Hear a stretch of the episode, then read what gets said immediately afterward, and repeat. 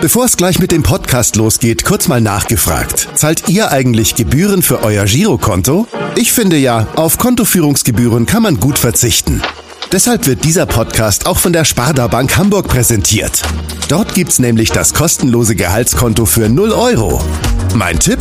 Jetzt mit nur wenigen Klicks online oder in der Filiale zur Sparda Bank Hamburg wechseln und Gebühren sparen. Und nun geht's los mit dem Podcast. Präsentiert von der Sparda Bank Hamburg. Fünf Tage, fünf Köpfe. Wie geht es weiter beim HSV? Mein Name ist Lars Heider und ich habe heute zu Gast, und da freue ich mich sehr, Karl Edgar Jarchow.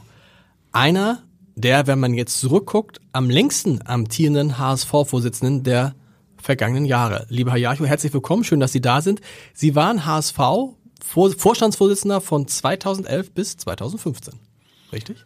Das ist nicht ganz richtig, okay. weil ich war zwar äh, ab März 2011 bis zur Ausgliederung. Dann nach der Ausgliederung bin ich dann ein normales Vorstandsmitglied ja. in der AG gewesen, weil ich das vorher, die AG war ja schon gegründet vorher, die gab es ja schon jahrelang und war dann äh, überhaupt dann übernommen den EV-Präsidenten gleichzeitig. Ja. Aber wenn man von heute guckt in die Vergangenheit, sagt man heute ganz schön lange Zeit, ne? Für, ja, das für ist, jemanden äh, in verantwortlicher Position beim HSV. Leider Gottes, muss man sagen. Ich würde mir natürlich wünschen, dass das auch bei anderen Personen so gewesen wäre. Wenn man guckt, hatten Sie damals in Ihrer Zeit als HSV-Präsident wie viel Aufsichtsratsvorsitzende? Ich hatte insgesamt vier Aufsichtsratsvorsitzende in drei, ein Vierteljahren. Was so eine Arbeit wahrscheinlich, stelle ich mir vor, nicht ganz so einfach macht an der Spitze des HSV. Nein, das macht es nicht so einfach. Ich meine, ich bin am, am Ende des Tages mit allen gut ausgekommen, aber es hat natürlich auch äh, Gründe dafür, warum es so viele waren. Und die Gründe lagen natürlich in der Zerstrittenheit dieses Gremiums. Und eine Zerstrittenheit des Aufsichtsrates ist natürlich auch für den Vorstand ein Problem. Wir haben interessanterweise in dieser Folge fünf Tage, fünf Köpfe, wie geht es mit dem HSV weiter, über den Aufsichtsrat noch gar nicht, über die Rolle des Aufsichtsrates noch gar nicht so gesprochen. Ja.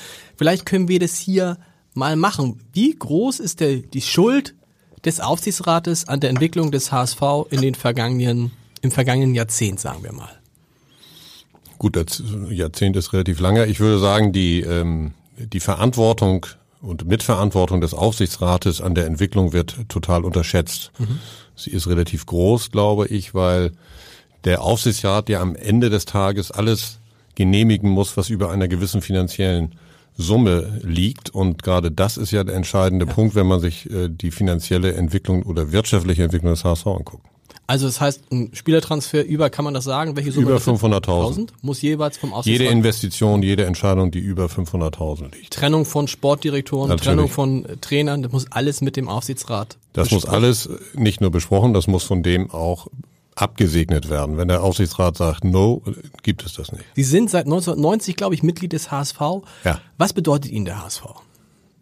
Ja, der HSV bedeutet mir enorm viel, weil ich bin zwar erst 1990 eingetreten, aber ich bin eben Anhänger äh, dieses Vereins seit meiner frühesten Kindheit. Das heißt, mein erstes Spiel im Volkspark habe ich mit neun Jahren gesehen mhm. und äh, seitdem permanent äh, immer dabei gewesen bei allen Erfolgen und Misserfolgen, die dort äh, passiert sind. Und äh, wenn man das erste Spiel Anfang der Bundesliga-Zeit gesehen hat, dann hat es sehr lange gedauert, bis die Erfolgserlebnisse kamen. Das war eigentlich erst mit Peter Krohn in der Mitte der 70er mhm. Jahre.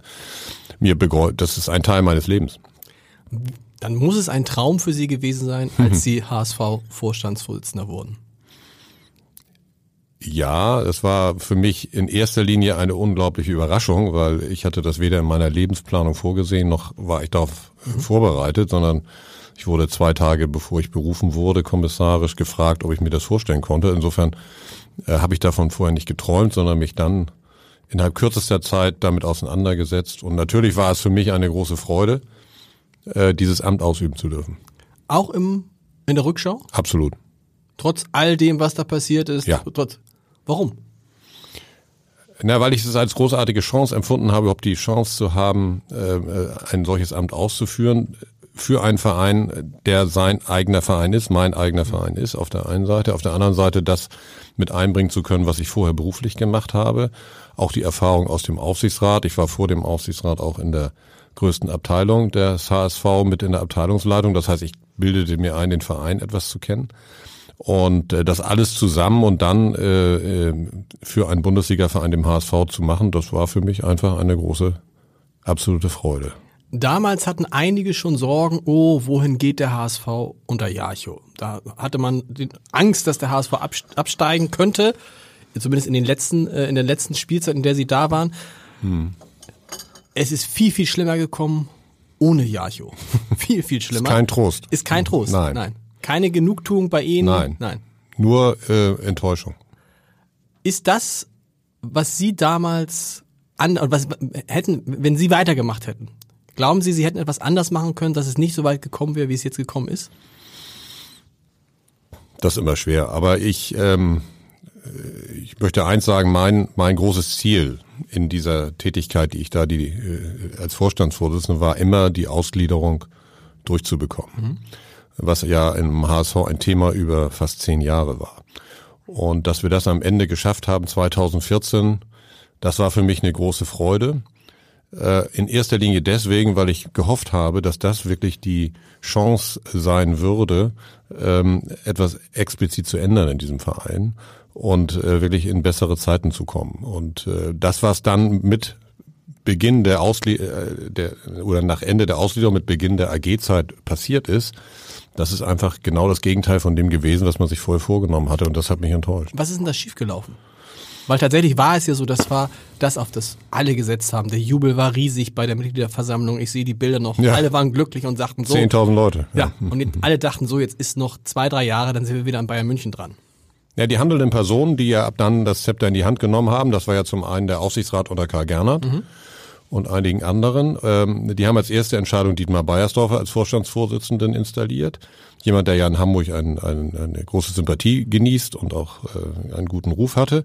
Und die haben vom ersten Tag an angefangen, genau das Gegenteil von dem zu machen, was die Ausgliederung sich als Ziel gesetzt hatte. Das waren nämlich drei Hauptziele. Das erste war, wir setzen auf die Jugend, wir kaufen keine teuren Spieler. Mhm. Zweitens, wir bauen Schulden ab. Und drittens, wir suchen einen strategischen Partner für Anteile der AG. Und genau das ist nicht passiert.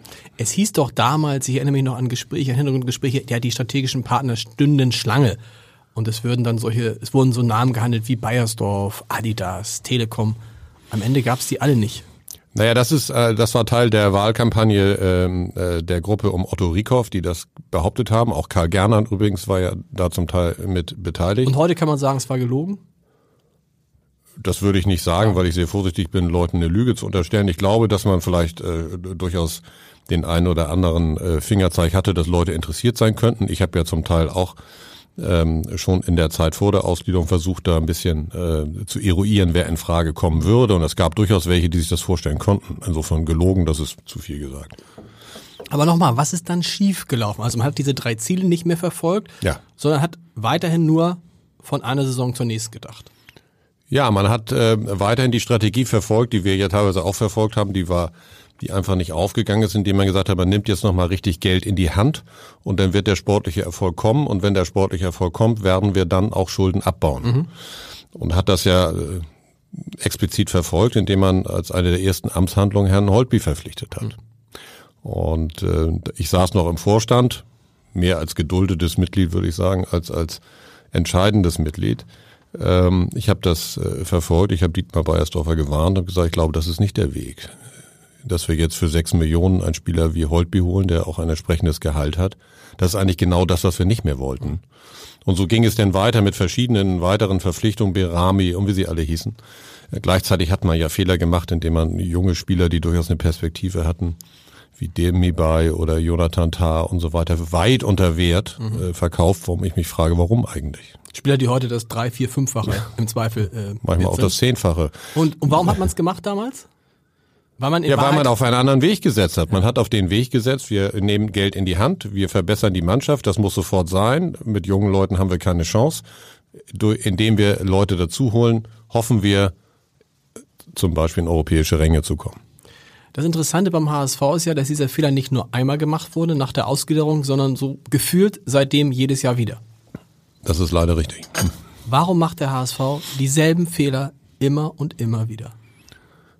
Das ist für mich schwer zu beantworten. Die, die handelnden Personen äh, haben sich ja teilweise geändert, aber dieses Prinzip ist ja. das gleiche genau. geblieben. Teilweise geändert ähm, ist sehr nett gesagt, ja. Ja. wir, ja.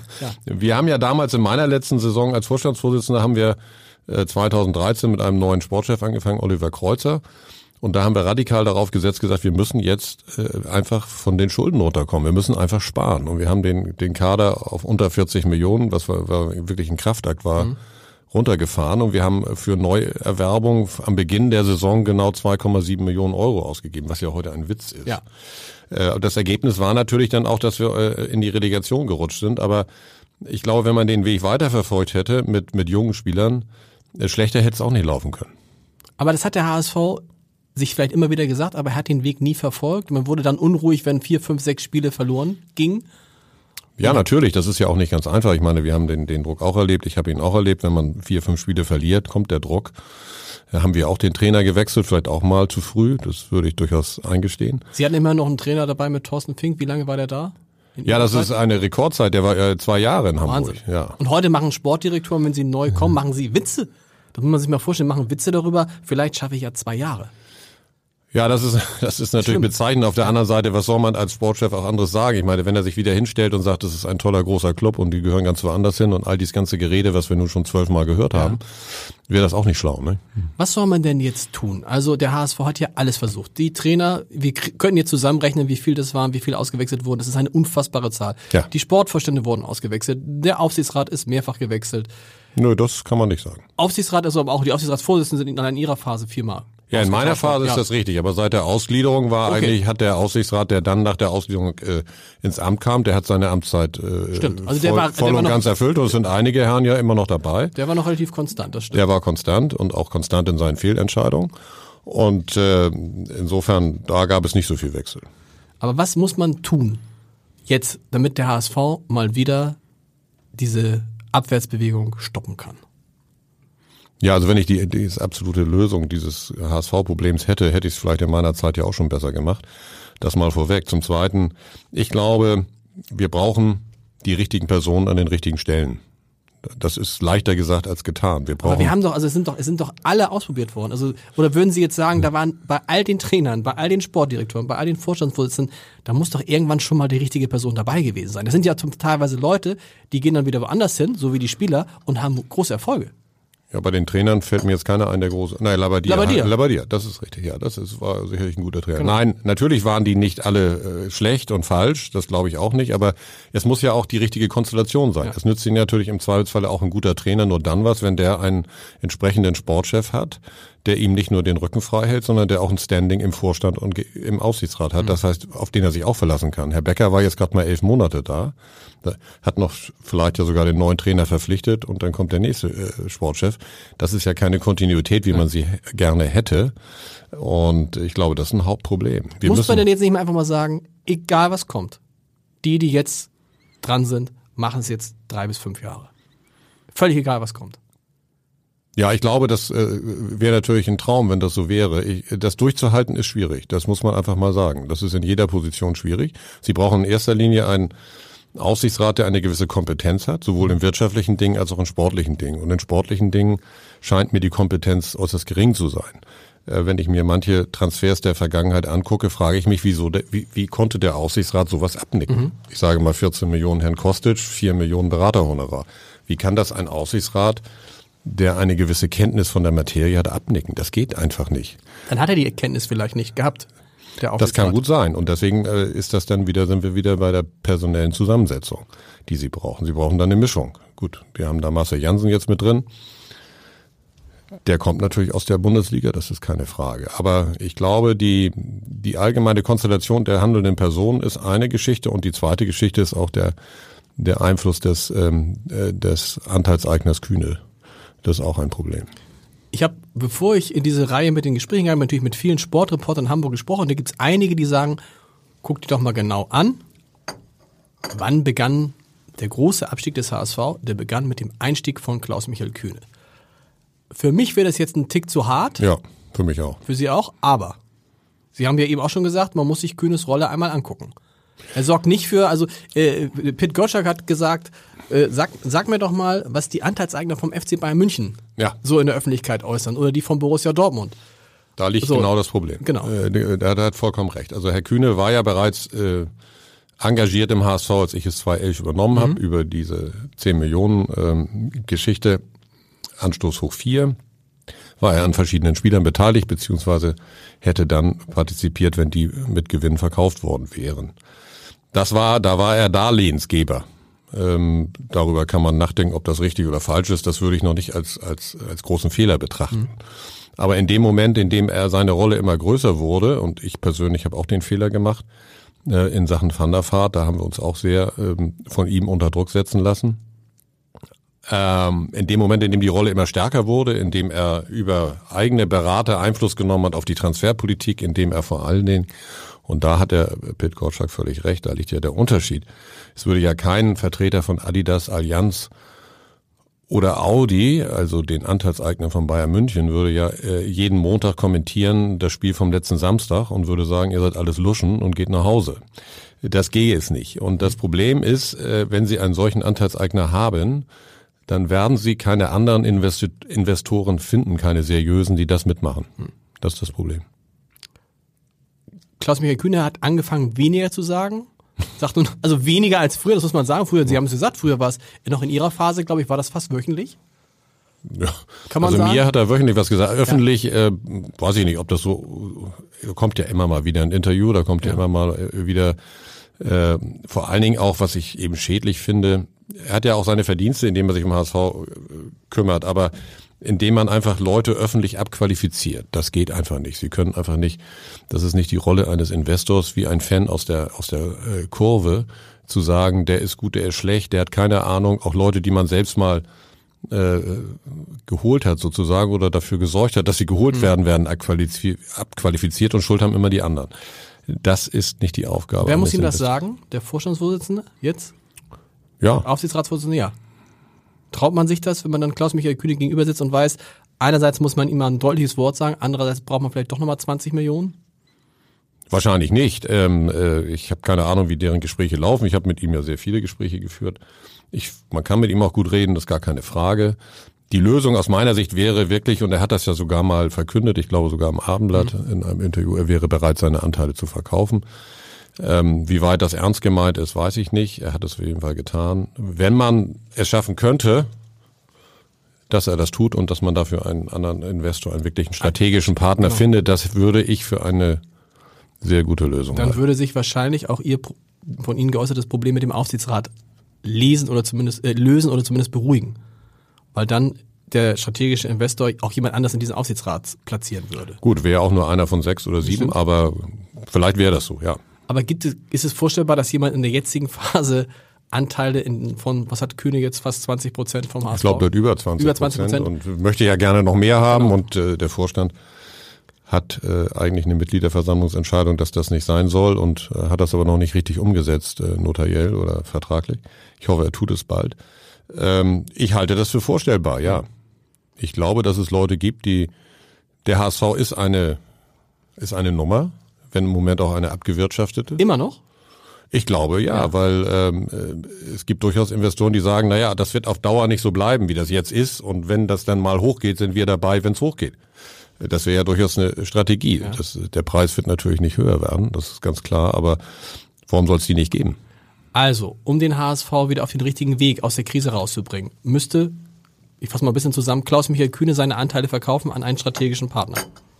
Der, ja, Aufsichtsrat, der Aufsichtsrat müsste mit deutlich mehr Fußballkenntnis besetzt Ja, mit sein. beiden. Also jetzt nicht nur mit Fußball. Das ist okay. ja nichts, wenn Sie äh, mal äh, Bundesliga gespielt haben. Alleine haben Sie auch noch nicht die wirtschaftliche Richtig? Kapazität oder, oder Kenntnisse, um das zu tun. Das muss schon eine Mischung sein. Vom Typ her also dann eher so Richtung Günter Netzer. Ja. So, aber der wird es nicht machen. Das wäre natürlich ideal. Ja, aber ein junger mhm. Günter Netzer.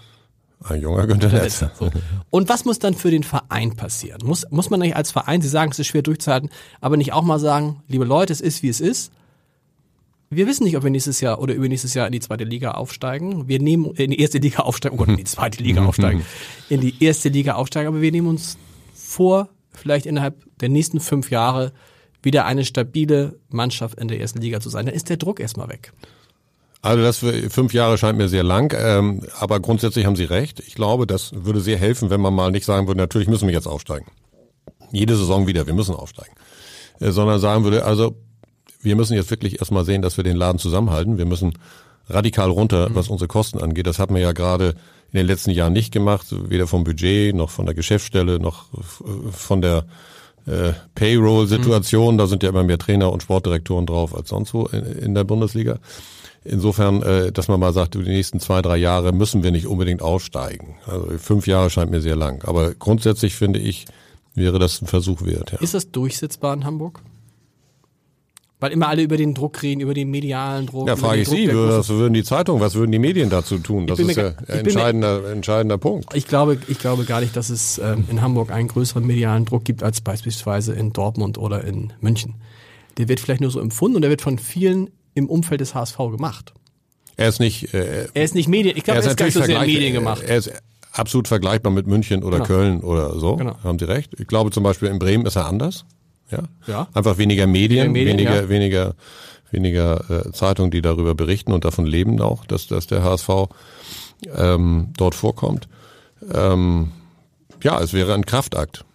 Und es wäre, ist immer schwer vorauszusagen, wie entwickelt sich das, wenn Sie diese Ziele geben und Sie steigen dann ab. Das ist natürlich eine Katastrophe. Ja. Wenn Sie aber diese Ziele haben und Sie landen im oberen Drittel, mag das klappen.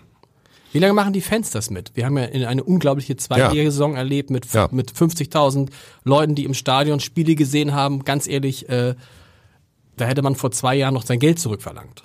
Ja, absolut richtig. Für mich auch ein, ein, ein großes Wunder, habe ich auch nicht erwartet. Und ähm, Sie haben gerade Manfred Ertel erwähnt, dessen Arbeit ich durchaus schätze als Aussichtsratschef. Der hat ja immer gesagt, mit der Ausgliederung werden die Fans wegbleiben. Da ist bisher nicht, nicht passiert. Die werden nicht mehr mitreisen und die werden mhm. nicht in der Zahl kommen und genau das Gegenteil ist passiert. Wir haben mehr Mitglieder denn je. Und äh, ich habe auch diese Unterstützung in der zweiten Liga in der in dem Maße auch nicht erwartet. Insofern äh, hätte ich immer gedacht, da werden wir mehr Einbußen erleben. Das ist nicht der Fall gewesen. Insofern traue ich mich auch nicht so richtig zu, zu vorher zu sagen, wie es in äh, einem weiteren Zweit- oder mehreren weiteren zweiten Zweitliga-Jahren wären. Das würde sicherlich ein bisschen abnehmen. Vor allen Dingen könnte man und dürfte man auch nicht unbedingt das Preisniveau der ersten, ersten Bundesliga weiter aufrechterhalten. Das leuchtet mir gar nicht ein. Wir haben viel über Geld jetzt gesprochen hm. und äh, Sie haben es angesprochen, die sportliche Situation des HSV ist deutlich schlechter als zu Ihrer Zeit. Wie ist es denn mit der finanziellen Situation? Die ist ebenfalls deutlich schlechter. Was ist gefährlicher für den HSV? Ja, beides ist äh, eigentlich gleich gefährlich. Ich glaube, äh, die wirtschaftlichen Probleme sind vielleicht noch gefährlicher, mhm. weil ich glaube, dass mein Eindruck ist, ich habe natürlich auch keine Insiderkenntnisse mehr, seitdem ich dort raus bin. Aber mein Eindruck von außen ist ganz deutlich, dass man wirklich alles sehr knapp knapp kalkuliert, beziehungsweise alle möglichen äh, Geldmöglichkeiten aufruft, um keiner weiß so genau, woher das Geld kommt, aber ähm, auf jeden Fall ist ja die Schuldenlast immer gestiegen in den letzten Jahren. Ähm, und die Zahl der Menschen, die beschäftigt wurden, ist im Zweifel eher noch auch noch gestiegen, weil ja. man ja teilweise drei, vier Trainer gleichzeitig beschäftigt hat. Ne? Ja. Mehrere Sportdirektoren ja, und im Nachwuchsbereich ne, und Bernhard Peters. Genau, genau. Und wo, wo sie hingucken, ist ja immer alles mal wieder neu gemacht worden. Die Geschäftsstelle ist, wie ich gehört habe, auch nochmal wieder ähm, erweitert worden, was die Mitarbeiter angeht, was wir gerade so ein bisschen runtergefahren hatten, damals ganz bewusst. Also in manchen, in, in, in manchen, in manchen Kostenart sind wir Champions League Niveau, aber sportlich und wirtschaftlich sind wir weit davon entfernt. Dietmar Beiersdorf hat mal gesagt, dass der HSV zweimal kurz, ich will nicht sagen kurz vor der Insolvenz, aber in die Richtung ging es. War das in Ihrer Zeit auch schon so schlimm, dass man sagen musste, Leute, wenn wir nicht aufpassen, ja. dann passieren hier Dinge? Ja, das war mein erstes Erlebnis, als ich anfing im März 2011, habe ich mich natürlich mit dem äh, mit der Finanzabteilung in Verbindung gesetzt und habe hab von denen äh, gefordert, dass sie mir einen, einen Status äh, mhm. liefern, wie das denn steht. Und das Ergebnis war, dass äh, wir im Sommer insolvent, gew insolvent gewesen wären. Okay. Und das hat mich natürlich, das hat mich relativ unvorbereitet getroffen, weil ich vorher andere Meldungen medial vernommen hatte und man ja auch zu dem damaligen Zeitpunkt äh, äh mit Frank Arnesen jemand verpflichtet hatte, den man äh, nicht nur mit einem guten Gehalt gelockt hatte, sondern auch mit der Aussicht, 20 Millionen neue Spieler mhm. investieren zu können. Mhm. Und meine erste Amtshandlung war es ja, zu ihm zu fahren und ihm äh, leider sagen zu müssen, dass das nicht klappt. Also müsste der HSV jetzt auch radikal noch weiter runter mit den Gehältern, könnte sich eigentlich auch sowas wie mit Ralf Becker nicht leisten. Wobei ich mich da immer frage, wenn man schon das weiß, dass man da ein Problem hat, wieso gibt man den Leuten immer zwei Jahresverträge oder teilweise sogar noch längerfristige Verträge. Pierre-Michel Lasogga hat damals, glaube ich, weiß nicht, ob Sie das waren, oder Ihr Sportdirektor einen Fünf-Jahresvertrag bekommen. Na, ich war daran beteiligt, Ja. insofern, als dass wir den Auftrag hatten, das war genau die Übergangsphase. Ähm, die Ausgliederung war gerade beschlossen und die Verhandlungen mit äh, La Soga liefen und wir waren, sowohl Kreuzer als auch ich, waren eigentlich schon raus. Wir haben das vorbereitet ähm, und haben das immer in sehr enger Absprache mit Dietmar Beiersdorfer gemacht und auch dem zukünftigen Aufsichtsrat, der schon feststand und haben gesagt, wir machen das nur dann, wenn der Aufsichtsrat, der dann kommt, zustimmt. Das haben die getan. Herr Kühner hat damals übrigens auch Druck gemacht, dass wir das machen sollten. Insofern war ich daran beteiligt.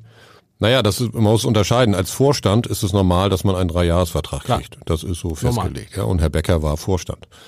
Trainer muss aber, kann auch einen Halbjahresvertrag kriegen. Ähm, Ja, ob, ob man jemand, der Findet. wie Hollerbach zum Beispiel kommt, gleich so einen längeren Vertrag geben muss oder das ist natürlich in der Tat äh, äh, fraglich, wobei die Trainer meistens darauf bestehen, wenn man dann einen unbedingt haben will und der hat die, ist in einer guten Ausgangsposition, wird er das immer fordern. Nicht? Kann man, kann man eigentlich einen Trainer überhaupt seriös beurteilen, wenn der sieben Monate oder zwölf Monate bei einem Verein gearbeitet hat? Ist es nicht Humbug, innerhalb von zwölf Monaten von einem Trainer irgendein sichtbares, also ein deutlich sichtbares Zeichen seiner Arbeit zu erwarten, weil im Zweifel braucht er das erste Jahr überhaupt erstmal, um den Kader so aufzustellen, wie er sich das vorstellt. Ja, ist natürlich ein großer, das ist ein entscheidender Punkt. Nicht? Er kommt ja in der Regel, wie auch äh, Hannes Wolf, äh, zu einer Mannschaft mitten in der Saison, Genau. macht weder die Vorbereitung mit, noch hat irgendeinen Einfluss auf den Kader. Ähm, aber die Zeit haben die Trainer ja auch woanders heute nicht. Da ist der HSV ja kein Einzelfall. Mhm. Also das ist ja auch bei anderen Vereinen so. Gibt Vereine, die das aber knallhart durchziehen. SC Freiburg steigt mit dem Trainer auf und ab. Ja, natürlich vorbildlich, aber äh, die Verhältnisse in Freiburg sind andere als beim HSV. Das ist, das, äh, das heißt ja auch Weil ja nicht so viele mitreden. Ja, äh, weil das, man steht nicht so im Fokus, das Ja. ist ein, sicherlich ein ganz anderes Umfeld, ein kleinerer Verein, kleinere Stadt und so weiter. Die steigen auch mal ein Jahr ab und dann wieder auf und der Trainer bleibt trotzdem. Das ist natürlich schon eine Ausnahmesituation, aber äh, das wird man in Hamburg wahrscheinlich nicht hinkriegen. Aber wir müssen einfach sehen, dass wir auch in Hamburg eine Politik betreiben, wo wir Spieler nicht mehr Geld bezahlen, als unbedingt notwendig ist. Also ich habe, ich, ich, ich kenne Fälle, die ich jetzt nicht benennen werde, aber da hat man, hätte man Spieler auch bekommen, die, die man gerne haben wollte, indem man ihnen äh, eine halbe Million weniger gezahlt hätte, als man dann getan hat. Also da muss man schon. Und warum auch, hat man es nicht getan? Weil man der große HSV ist. Das weiß ich nicht. Also das, äh, das sind auch nur Fälle, die ich aus der Entfernung kenne. Okay. Insofern bin ich da vorsichtig. Aber das, das ist ja so. Also ein Spieler ist teurer, wenn er nach Hamburg geht, als wenn er nach Freiburg geht, sagt man immer, das, da ist was dran. Da ist was dran, aber man muss trotzdem. Aber muss, gilt das heute noch?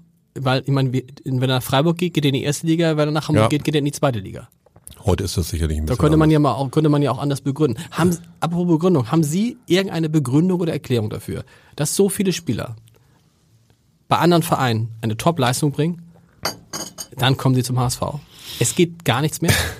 Dann wechseln sie wieder und schießen zehn Tore, zwölf Tore. Sie haben es vorhin gesagt, Marktwert, nehmen wir mal Grigoric, der Marktwert steigt und so. Also was, was, was Nein, macht- das ist für mich ein Phänomen, diese- das ja. ich auch nicht erklären kann, ehrlich gesagt. Äh, Wir haben ja durchaus auch Spieler entwickelt äh, bei uns, die hier bei uns sich äh, positiv entwickelt haben, sodass sie interessant waren für andere Clubs, Ja. also Son und äh, Jonathan Tah und andere Fälle.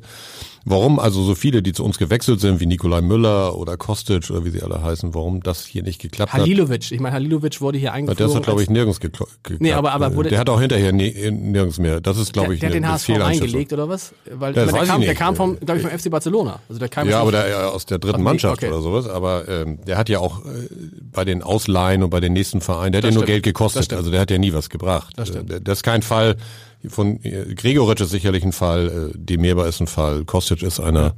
Da gibt's natürlich eine ganze Menge von Leuten, die sich gut entwickelt haben dann.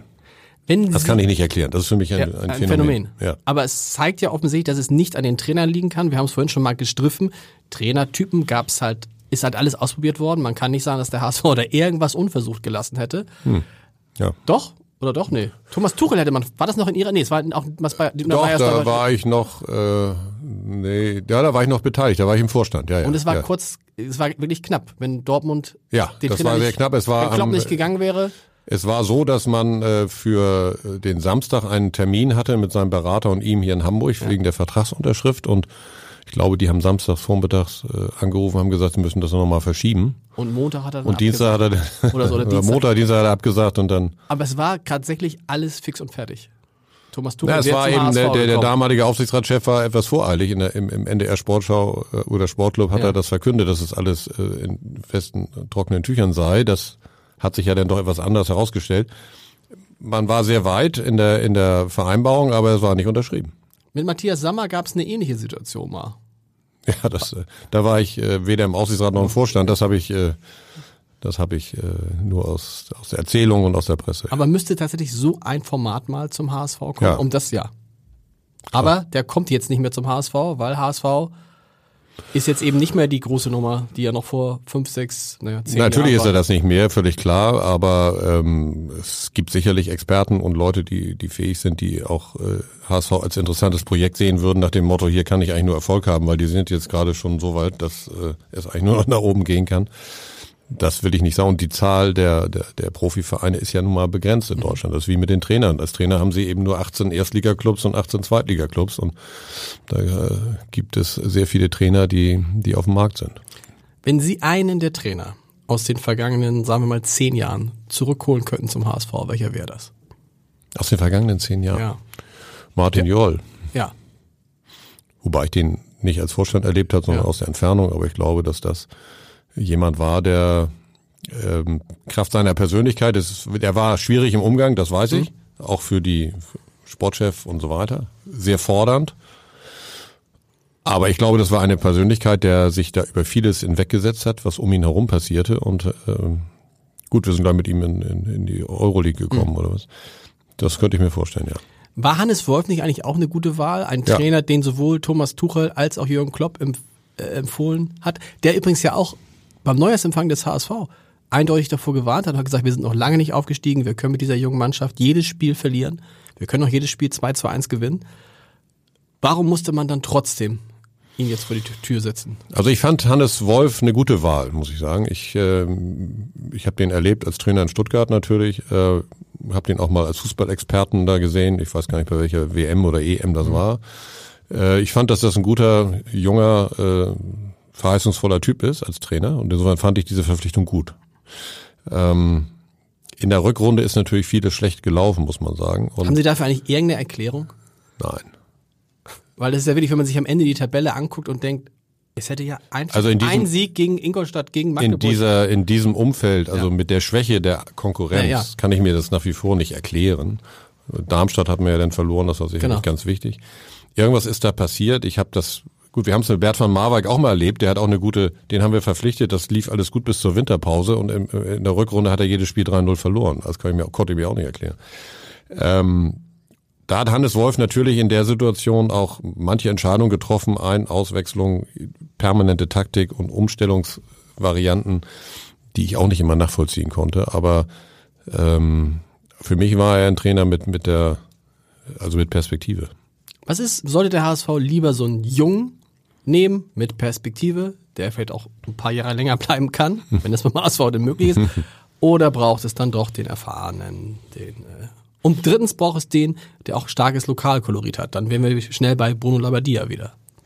Ja, Bruno, Bruno Labbadia, den äh, schätze ich durchaus, aber äh, an seiner Stelle das dritte Mal zum gleichen Nein. Club zu gehen, nachdem man zweimal so dort äh, rausgeflogen ist, das kann ich mir nicht vorstellen. Das hat er ja auch gar nicht nötig, ehrlich gesagt. Das wird er auch nicht machen in diesem Moment, so sehr er am Hamburg hängt. Na, ich glaube, im Moment würde ich dazu tendieren, einen erfahrenen Trainer zu nehmen, ehrlich gesagt. Weil ich glaube, wenn sie wirklich es ernst meinen und mit jüngeren Leuten eine Mannschaft aufzubauen und zu führen, wäre das, glaube ich, hilfreicher. Vor Beginn dieser Saison haben alle gedacht, das ist ein Betriebsunfall. Und der HSV steigt natürlich im ersten Jahr wieder auf. Jetzt ist die Saison zu Ende und sage, na ja, nun hat es im ersten Jahr nicht geklappt, nun klappt es halt im zweiten Jahr. Wenn man mal ehrlich ist, wäre der HSV, wenn die Rückrunde genauso gelaufen, wenn die Hinrunde genauso wäre wie die Rückrunde, in Abstiegsnöte gekommen. Ja. Wer sagt denn, wer sagt denn, dass es im nächsten Jahr besser wird bei einer zweiten Liga, die zumindest je nachdem, äh, äh, wie, der, wie, die, wie die letzten Spiele Wie es heute Abend läuft. Wie es heute, wie es heute Abend läuft, was wir jetzt in diesem Moment noch nicht wissen, genau. Aber ob, ob, ob es nun Union Berlin oder VfB Stuttgart sind, das ist auf jeden Fall eine starke Mannschaft, die dazu kommt. Dazu ist äh, Nürnberg da, dazu ist Hannover 96 da. Dazu sind Mannschaften äh, wie Heidenheim und Regensburg, von denen wir auch gesehen haben, ups, die können sogar gegen den großen HSV gewinnen. Äh, Holstein Kiel auch. Holstein Kiel auch, so. Also wer sagt denn, dass es nächstes Jahr besser wird? Keiner. Ähm, Die Erfahrung ist ja eigentlich die, dass man sagt, man muss alles dran setzen, in der ersten Saison nach dem Abstieg wieder aufzusteigen, um äh, äh, weil das am, die beste Chance ist und dann wird es immer schwieriger. Das haben ja andere Vereine auch schon erlebt, äh, die etwas länger schon dann in der zweiten Liga waren. Also ich halte das für keinen Selbstläufer, ganz und gar nicht, ohne zu wissen auch, wie das überhaupt aussieht in der Mannschaft und mit dem Trainer. Das wird eine schwierige Saison, ganz klar. Weil man jetzt auch nicht mehr viel Zeit hat. Also die Saisonvorbereitung beginnt ja. Ich naja, die Saisonvorbereitung ne? hat jetzt wieder äh, zum Großteil der äh, Manager gemacht, der jetzt gar nicht mehr da ja, ist. Genau. Ich meine, das ist ja schon äh, absurd eigentlich, wenn man wie, die, wie der ganze Ablauf ja absurd war. Ich habe das am Donnerstag auf, auf der Kicker-App gelesen. HSV äh, stellt Herrn Becker vor. Ich konnte es gar nicht glauben, weil ich sagte, der hat doch eben noch den Trainer gesucht ja. und der hat drei Spieler verpflichtet und ja, das hat mich schon äh, selbst beim HSV überrascht. Müssen Sie da manchmal auch, so wie Pitt Gottschalk, an den ersten FC Kaiserslautern denken? Der war auch mal eine riesige Nummer im deutschen Fußball. Und jetzt müsste man kurz mal nachdenken, wie viel der eigentlich in welcher Liga. Oder München 60. Saison, ja gut, München 60 war vielleicht nicht ganz so. Kaiserslautern deutscher Meister. München auch. München 60, und das war weit vor meiner weit vor meiner 65. Zeit. 65, siehst du, da war ich noch nicht geboren. Nee. Ist sowas für den HSV, ist natürlich für den HSV nicht undenkbar. Ehrlich gesagt bin ich, ich denke, äh, bin grundsätzlich eher positiv in meiner Einstellung. Dagegen weigere ich mich, so weit zu Gut, denken. aber was, was gibt Ihnen irgendein, sagen Sie mir irgendwas, was Sie positiv stimmt aus den vergangenen fünf Jahren? Ich glaube, dass das der Rückhalt des, des HSV bei seinen Fans einfach äh, ein Fund ist und ich glaube, dass äh, wenn man das richtig anpackt, daraus auch eine Stärke wird hier im Stadion und ich glaube nicht, oder habe das Gefühl, dass das äh, nicht dahin geht, dass wir in der nächsten Saison was mit dem Abstieg zu tun haben. Ich bin Nein. mir nicht sicher, ob wir aufsteigen. Aber dass wir in der oberen Hälfte der Tabelle stehen, das ist für mich eigentlich Davon gehe ich aus. Können Sie mir noch mal erklären, der, der Rückhalt der Fans ist ja wirklich gigantisch. Ja. Warum der HSV dann ausgerechnet im Volksparkstadion den Aufstieg verspielt hat? Weil die entscheidenden Spiele sind ja sind ja Ja, das lag dann sicherlich nicht an der an der Fanunterstützung, die ja auch auswärts sehr gut, ja. gut war. Und wenn in diesen kleinen Stadien die HSVer da einmarschieren, ist es ja fast ein ja. Heimspiel. Ähm, nee, das kann ich Ihnen nicht erklären. Das kann nur was mit der Nervenbelastung zu tun haben. Es gibt ja auch Leute, die spekulieren und sagen, naja, da waren zu viele Spieler, die wussten schon, dass sie am nächsten, in der nächsten Saison nicht mehr da sind. Absoluter Punkt, oder? ist, ist vielleicht ein Punkt. Auf der anderen Seite was soll man machen? Ich meine, soll man Herrn Lasogga sagen, wir verlängern dich? Äh, Nein. Wahrscheinlich und äh, dann spielt er anders. Das glaube ich. Ich glaube das am Ende des Tages nicht. Ich glaube nach wie vor nicht, dass Spieler absichtlich schlecht spielen oder weniger geben. Das glaube ich nicht. Aber die Nervenfrage hat schon eine Rolle gespielt. Es gab in dieser Mannschaft zu wenig Charaktere. So ein Typ wie Fide Ab, ja. feiert als großes deutsches Talent, ja. hat eine tolle Vorsaison zumindest gespielt, ansatzweise, ja. Und ja. plötzlich spielt er schlicht gar nicht mehr, weil der im Training so schlecht sein muss, dass Hannes Wolf ihn nicht mal mehr aufgestellt hat. Das, ja, ist das doch eine reine, ist eine reine Kopfgeschichte, oder der hätte ja nicht Fußballspielen verlernt haben. Nein, aber die Hintergründe dieser Geschichte erschließen sich mir nicht. Ich weiß es nicht. Ich bin nicht beim Training dabei. Ich äh, habe es nicht verstanden, warum jemand wie Arp, der in der ersten Liga äh, gut angefangen hat, ein großes Talent wurde, Bayern holt ihn und diese ganzen Geschichten, warum der dann in der zweiten Liga zum Teil nicht mal mehr auf der Bank sitzt. Das hat sich mir nicht erschlossen. Das weiß ich nicht. Ich weiß auch nicht, wie er trainiert hat ich kenne ihn persönlich und weiß, dass er ein guter Junge ist, so wie ich ihn kennengelernt habe, auch durchaus ein Charakter ist. Ähm, was da passiert ist, ich weiß es nicht. Also im letzten Spiel hat er ja ein Tor gemacht. Äh, hätte man sich vorher ja. gewünscht. Ja, aber als es um Aber ich glaube, eins, eins, eins war für mich nicht einleuchten. Wenn Sie ein Talent wie Fiete Ab haben, ähm, in dem Alter, dann kann es nicht sein, dass man den als Joker als Einwechselspieler benutzt. Ich glaube, der, äh, ein solcher Mann mit der doch geringen Erfahrung, der kann nicht immer in 15 Minuten zeigen, was er kann und alles. Joker ist eher so äh, Claudio Pizarro. Ja. Der auch nicht mehr die Kraft hat für 90 Minuten, genau. Ja. ja. Aber eine andere Erfahrung damit reinbringt. Aber ein Mann wie Arp braucht ja aus meiner Sicht in dem Alter, der braucht Erfahrung, der braucht Spielerfahrung, der muss aber von vornherein dann auch spielen. Wenn er das nicht tut, ähm, kann der sich, glaube ich, nicht entwickeln. Lassen Sie uns zum Schluss nochmal auf Ihren Vorgänger und ihren Nach Nachfolger kommen, auf Bernd Hoffmann. Nach Nachfolger. Nach Nachfolger? Bruch, Bruchhagen. Bruchhagen, Entschuldigung. Ich, man, man, man kann es, ich finde, man, man hat beim HSV muss man ja, aufpassen. Ich bin auch, es sind ja meistens Leute, die schon mal da waren, genau. also man kann man sich das ganz gut merken. Das ist ein ziemlicher Coup gewesen, was der so gemacht hat, wie der ja. so an seinen Job geht. Er hat eigentlich seinen eigenen Job sich geschaffen, ne? Ohne das ja eigentlich zu wollen, scheinbar. Ohne es zu wollen. Hm. Sie wussten das oder Sie ahnten das, als er damals sagte, er möchte HSV-Präsident werden? Ja. Ja. Alle haben es geahnt, alle haben es gewusst und aber so ist es gekommen. ist er trotzdem für diese Phase, wo es jemanden braucht, der klare Entscheidungen trifft, ein guter Mann?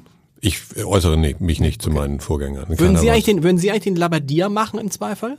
Sie wissen, was ich meine. Würden Sie, wenn man Sie jetzt fragen würde, in diesem oder im nächsten Jahr, Herr Jacho, könnten Sie sich vorstellen, nochmal HSV-Vorstandsvorsitzender zu Nein, das kann ich mir nicht vorstellen. Aus aller Sorge, weil Nein, weil ich genau weiß, äh, dass äh, das nicht die Lösung ist.